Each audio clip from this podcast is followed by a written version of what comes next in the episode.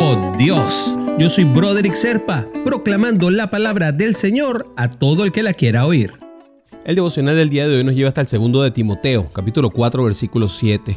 He peleado la buena batalla, he acabado la carrera, he guardado la fe.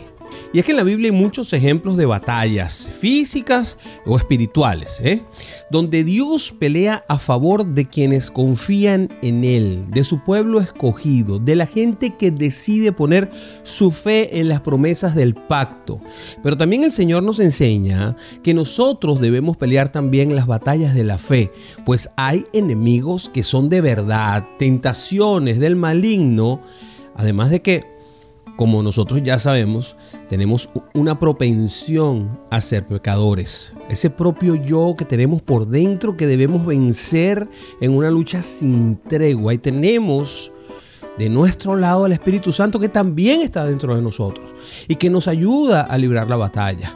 Pero no va a librar la batalla por nosotros, sino nos va a ayudar a librar la batalla. Nos va a dar las herramientas, nos va a dar la forma, la fortaleza, el Espíritu. Dios permite que las pruebas lleguen a nosotros para que podamos tener todo lo necesario para poder estar en y con Él. Los enemigos, mis queridos hermanos, no deben ser enfrentados guiados por buenas intenciones, ni por nuestros propios pensamientos, ni por nuestra astucia, por nuestra inteligencia, por las ideas humanas que podamos tener, ¿no?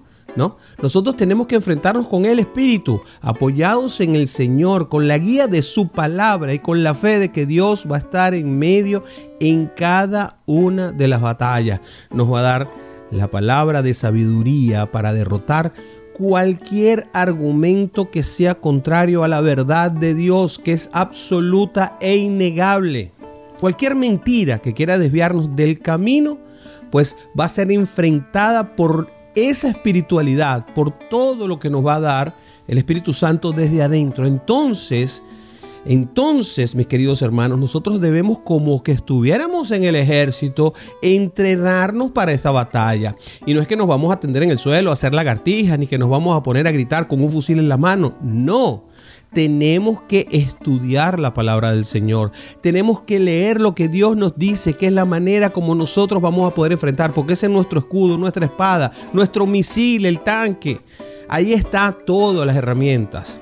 Obedecer al Padre es el argumento fundamental y eso va a hacer que nosotros seamos superiores al enemigo, ejercitándonos también en algo muy importante que es la piedad y la compasión, según nos dice Primera de Timoteo. Es también importante que nos esforcemos cada día para que ese poder crezca en nosotros. Las virtudes de Cristo al final se terminan convirtiendo en esa armadura impenetrable. Si un atleta se prepara para ganar y obtener la máxima victoria en una Olimpiada, un soldado se prepara para la guerra, que son cosas temporales, que son cosas de aquí, de la tierra, que son cosas de, de la carne, ¿cuánto más nosotros no nos vamos a preparar para enfrentar las batallas que tiene un conflicto que nosotros vemos como temporal porque estamos vivos, pero que tiene un fin eterno? Así que mis queridos hermanos, lo que tenemos es que ponernos también en pie de guerra. Y nuestra lanza y nuestro escudo son la palabra del Señor. Así que tenemos que abocarnos a ello. Oramos. Padre, te suplico que me dé fuerzas para la batalla de la fe, para mantenerme firme en ti, para prepararme en la carrera esta armamentística que tenemos que tener para vencer el mal, guardando tus principios y tu verdad. Ayúdame por medio del Espíritu Santo, te lo suplico. En el nombre de Jesús oramos. Amén, amén y amén.